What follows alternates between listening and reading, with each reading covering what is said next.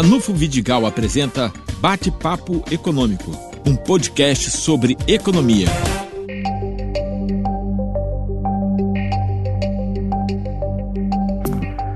Ao redor do mundo, paulatinamente, a economia começa a se reorganizar. Mais especificamente na Europa e na China, onde praticamente o lockdown, a quarentena, está chegando ao fim. Mas tem implicações é, de que essa volta ela se diferencia para setores. Vejamos, por exemplo, o setor de alta tecnologia, cujas ações estão subindo de preço aceleradamente nos mercados internacionais. E por quê? Porque agora vamos viver mais a fase do teletrabalho. Vamos viver mais as, as apps, né, fornecendo serviços de delivery ao longo das cadeias produtivas mundiais. Outro setor que sai fortalecido nesta crise é a saúde pública e privada. Para isso, basta observar o que aconteceu na época da gripe espanhola. Surgiu um grande movimento sanitário em escala local, regional e mundial. Estão ainda vivendo momentos difíceis o setor de energia e alguma parte do setor bancário. As perdas e os lucros negativos das petroleiras é um bom indicador desta questão. Na questão do emprego, 20% da força de trabalho americana, repito, 20% da força de trabalho americana já está desempregada, numa crise social sem precedentes.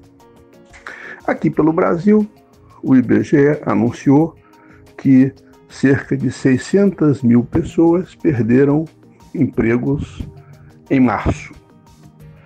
E o Ministério da Economia revela que mais de um milhão de pessoas pediu seguro-desemprego no mês que se encerrou no, na primeira quinzena de abril.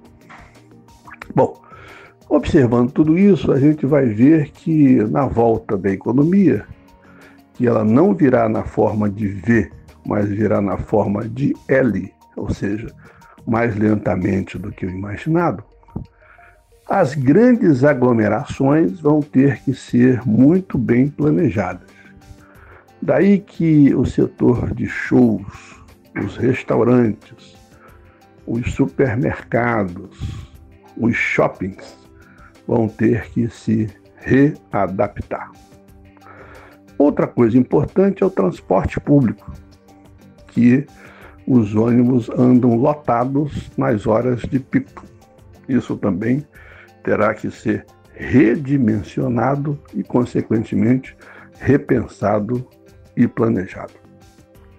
Olhando a questão em escala local, a preocupação é o dado preliminar em torno da contratação barra demissão de trabalhadores no setor privado da capital do açúcar.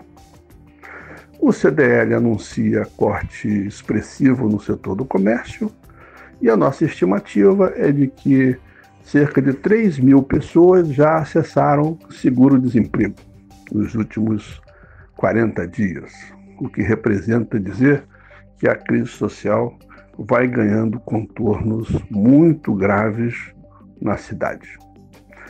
Outro ponto importante é observar que a recuperação da cotação internacional do petróleo sendo lenta, o orçamento fiscal da cidade vai chegar a no máximo um bilhão e meio de reais, valor incompatível com o conjunto de demandas sociais e estratégicas que a cidade possui.